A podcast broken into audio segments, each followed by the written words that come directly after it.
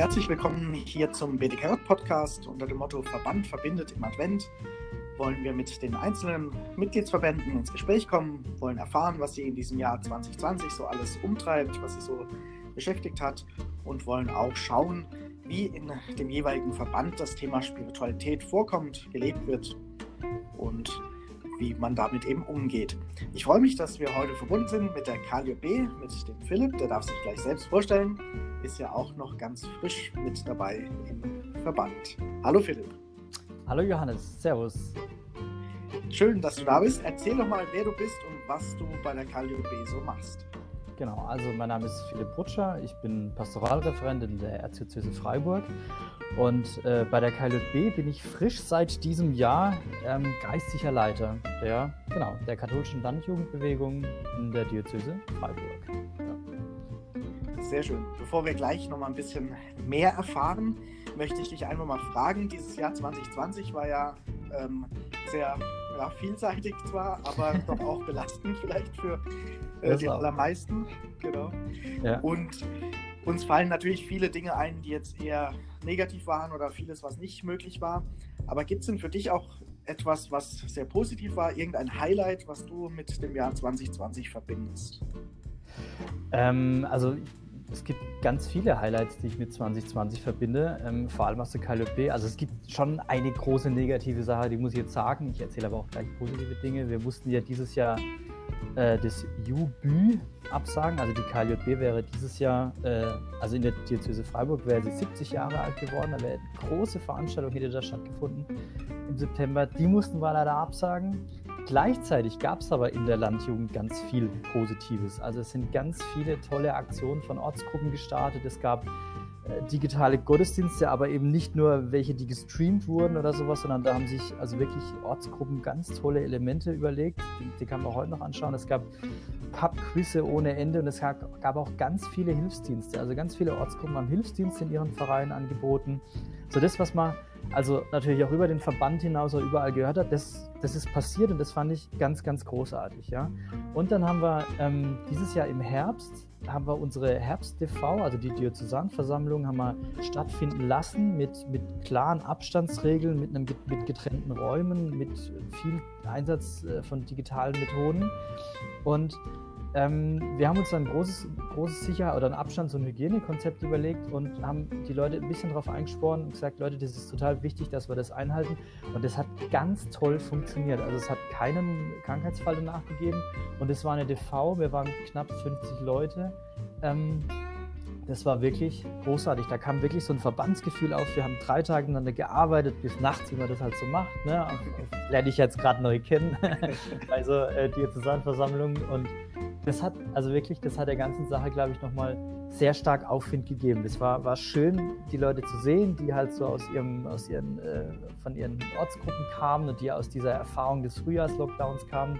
Und wir gesagt haben, Leute, es ist, es ist eine krasse Sache, wir probieren es, wir, wir nutzen die Regeln, die es gibt und wir ziehen diese DV jetzt durch. Und ich glaube, das hat unserem Verband nochmal, also nochmal einen ordentlichen Push gegeben. Ja. Und gleichzeitig aus den Erfahrungen vom Frühjahr und vom Sommer, jetzt steigen auch viele an, viele Adventsangebote. Die Ortsgruppen sind in unterschiedlichen Vereinen eingebunden und nehmen so diesen, diesen Push, diesen Drive aus der TV oder auch aus dem Jahr oder auch aus anderen Erfahrungen mit und, und zeigen sich jetzt sehr aktiv. Also ja, es werden ganz viele Aktionen geplant. Kann man auch überall mitbekommen. Ich mache jetzt Werbung auf unserem Instagram-Account einfach anschauen. Sehr schön. Klingt auf jeden Fall schon super spannend und total cool. Und mit der TV hast du ja dann auch schon die wesentlichen Verbandselemente auf der sozialen Ebene dann intensiv kennengelernt. Ja, Satzungsdiskussion bis morgen um drei. Sehr schön. Ähm, Vielleicht kannst du ähm, trotzdem noch mal kurz ein bisschen was erzählen über die KLJB insgesamt, die Landjugend, ähm, ja. was denn den Verband so ausmacht, was da so der Schwerpunkt ist, falls jetzt Hörerinnen und Hörer dabei sind, die jetzt mit der KLB noch gar nicht so viel in Berührung haben.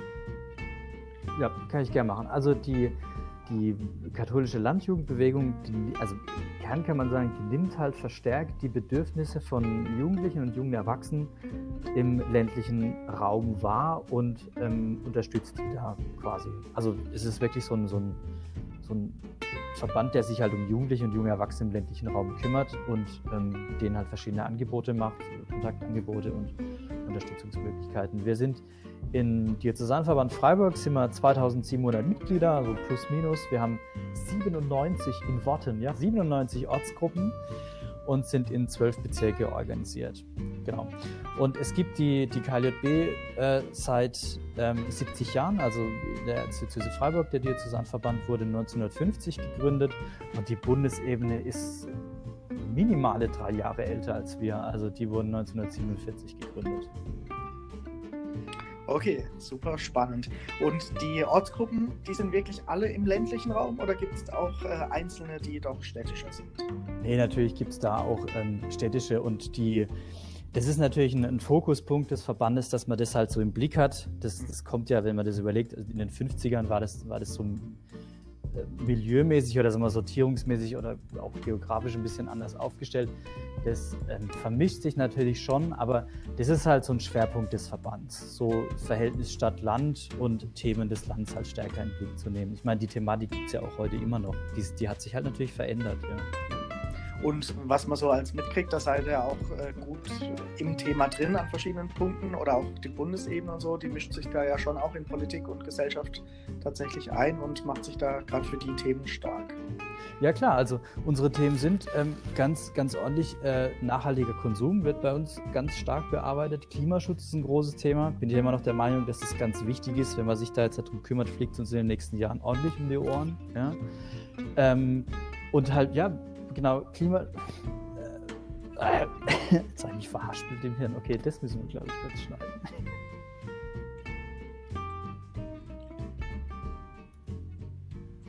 Soll ich weitersprechen? Sprech einfach weiter. Okay. Also das Thema, die, die Themen, die wir haben, sind natürlich äh, nachhaltiger Konsum, das ist für uns ganz wichtig, äh, Klimaschutz, und äh, wir haben auch lange uns mit Europe European Citizenship, also so einer Art europäischen Staatsbürgerschaft, beschäftigt. Und jetzt kommen die neuen Themen dazu. Also äh, Geschlechtergerechtigkeit haben sich jetzt auf der DV hat sich äh, eine starke Gruppe, auf, äh, einen Arbeitskreis auf Diözesanebene angenommen. Also die Überlegung, wie wir die Themen wie ähm, so auch Gerechtigkeitsfragen in der katholischen Kirche und natürlich auch stark den Punkt Geschlechtergerechtigkeit, wie der für die Landjugend aufgearbeitet werden kann. Finde ich mega, dass die sich das so rausgesucht haben oder dass die die Wichtigkeit erkennen und da jetzt rangehen wollen. Und anderer Thema, ein anderes Thema ist, äh, es gibt den AK Mundart jetzt. Also da hat man sich, da überlegt man sich, wie man so mit äh, Dialekten, lokalen Traditionen und äh, ja, generell Traditionen einfach umgehen kann, wie das nochmal stärker in in der KLB nochmal Fuß fassen kann. Dass das halt ein größeres Thema ist, das stärker beachtet wird, finde ich sehr charmant, sehr cool. Das klingt echt total interessant, ja. ja. Sind wir mal gespannt, was da sich noch entwickelt. Ähm, genau, wir wollen jetzt auch nochmal auf das Spiritualität schauen. Ähm, das ist ja etwas, was in allen kirchlichen Verbänden vorkommt, auf ganz unterschiedliche Art und Weise. Was würdest du denn sagen, wie drückt sich das bei der KLB aus? Wie kommt es da vor? Wie gestaltet ihr das so im Verband? Ja, ich würde sagen, ähm, also es sind so einige Säulen. Die, die, große Säule ist halt quasi, wie kann ich den Kontext, in dem sich der, die KLJB bewegt, eben, dass es halt eine stärkere Fokussierung auf den ländlichen Raum und Jugendliche und junge Erwachsene in dem Bereich gibt. Ähm, Glaube im, im, und Haltung vor allem. Also ich finde ja immer Spiritualität ganz stark eine Haltungsfrage. Wie kann das im Alltag erfahrbar sein und wie kann das, was uns durch unsere Mitglieder aus ihrem Alltag berichtet wird, wie können wir das quasi ähm, für, sie, für sie aufarbeiten? Das andere ist also ganz stark das Thema Verantwortung für die Schöpfung, also Nachhaltigkeit, Klimaschutz ist da ein großes Ding. Ähm, also das, das, da merkst du schon so, die christliche Haltung, das zeigt sich Nachhaltigkeitsfragen in ganz konkreten Fragen. Also zum Beispiel, ich meine, das haben ja auch ganz viele Verbände schon, aber die Frage, wie können wir eine Anfahrt, eine Diözesanversammlung ähm, so nachhaltig und so ökologisch verantwortungsvoll gestalten, dass wir es auch wirklich gut vertreten können. Also da wird wirklich bis ins kleinste Detail überlegt, wie kann das gut gehen, was können wir zum einen zumuten, also das ist ja auch die Frage, und was können wir zum anderen aber unter diesem großen Thema Verantwortung für die Schöpfung halt auch, was müssen wir auch zumuten, dass es, dass es passen kann, ja.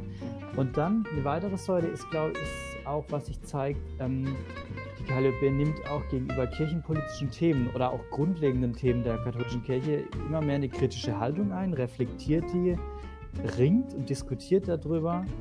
Und ähm, das zeigt sich jetzt zum Beispiel an der, an der Thematik über die Geschlechtergerechtigkeit ähm, oder Gerechtigkeitsfragen in der Kirche, ähm, wie, wie, sie das für sich runterbringen kann, wie, runterbrechen kann und wie sie da auch einen, einen, Standpunkt für sich ergreifen kann. Aber man will dann nichts groß adaptieren, sondern man will sich halt anschauen und dann überlegen, was ist es für uns, was ist das Kernthema für die Landjugend, wofür wir Positionen ergreifen. Und genau, das ist ein wichtiger Punkt. Und, das, und eine andere Säule ist halt auch nochmal, dass man sagt, naja, der, der Verband will Ort sein für Jugendliche und junge Erwachsene. Also sozialer Raum, in der Begegnung und kirchliches Handeln und Kirche erfahrbar ist. Und da soll weniger jetzt, sage ich mal, ähm, ein konkretes Bekenntnis wichtig sein, sondern mehr so die, die Frage, wie werden Werte gelebt und wie kann ein gutes Zusammensein unter den Bedingungen, die wir haben, möglich sein. Das sind so die vier Säulen, die ich im Moment als Spiritualität, wenn ich Spiritualität als Haltung wahrnehme, die ich da identifiziere. Das ist, das ist eine ziemlich coole Sache. Ja. Genau, so klingt das echt auch ziemlich ja, vernünftig auch mit dem Thema auch umzugehen und das auch ins Leben zu übertragen, dass es nichts Abstraktes bleibt, sondern wirklich auch was Konkretes wird, was man erfährt, erlebt, eine Haltung, wie du sagst. Ja.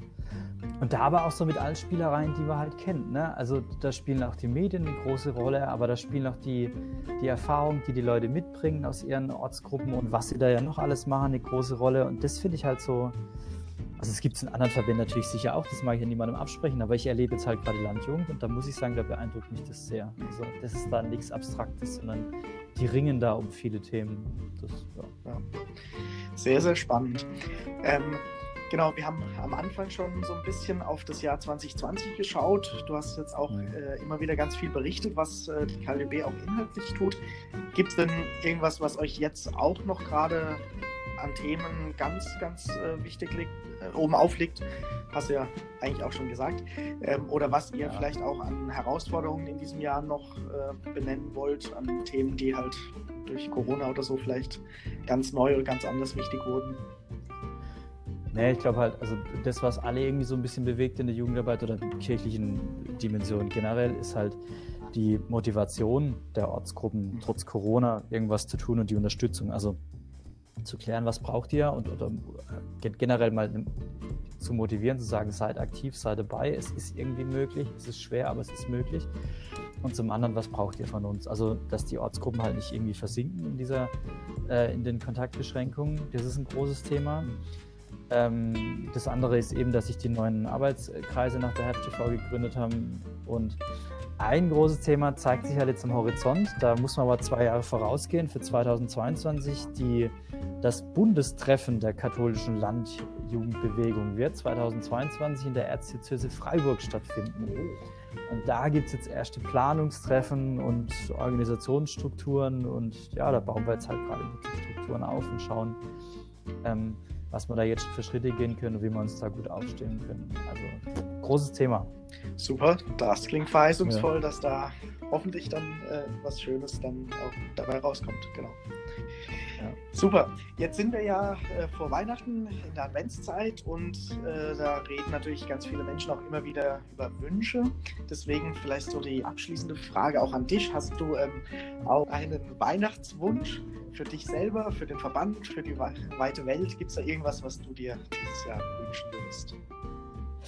Ich habe die Frage nach dem Weihnachtswunsch mit in die DL genommen und wir als DL möchten da einen Wunsch formulieren. Da haben wir uns dazu entschlossen. Und der Ausgangspunkt ist ja so ein bisschen in dieser Pandemie und was sich jetzt über Weihnachten auch zeigen wird, dass es halt verschärfte Kontaktbeschränkungen gibt, auch wenn es jetzt in Baden-Württemberg die Lockerung über die Weihnachtsfeiertage geben wird.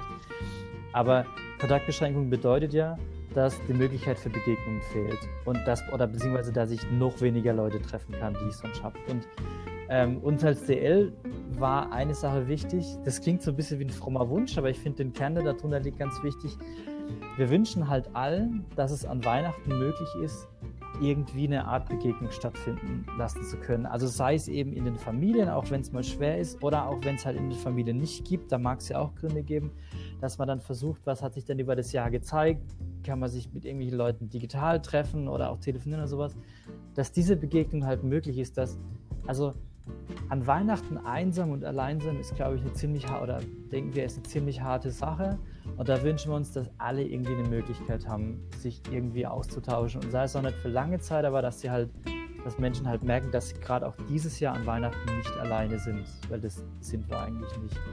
Und, ähm, und das muss irgendwie möglich sein, das wünschen wir uns, weil also wenn man bei dem biblischen Bild von, äh, von der Krippe in Bethlehem bleibt, wenn da niemand gekommen wäre, wenn die Sterndeuter nicht losgerannt wären, wenn die Hirten nicht losgerannt wären in den Stall, wenn die, wenn Maria und Josef und Jesus quasi nur für sich geblieben wären, dann, dann wäre ja auch vieles gar nicht rausgetragen worden, was da passiert ist. Und das wünschen wir uns für Weihnachten, wenn man da an den Kern geht und wenn es nicht nur ein frommes Bild bleibt, dass man sich, dass alle irgendwie eine Möglichkeit haben, eine Begegnung zu schaffen, sich auszutauschen, zu erfahren, dass sie nicht alleine sind. Ein wirklich sehr schöner Wunsch. Vielen Dank dafür. Ähm, und danke, Philipp, für das Gespräch. Danke für die vielfältigen Einblicke in den Verband der KDB, in eure Arbeit. Das war sicherlich sehr spannend für uns. Danke dir. Bitte gern. Vielen Dank fürs Anfang. Geiles Format. Cooles Format. Das hören wir gern. Also mach's gut. Tschüss. Jo. Ciao.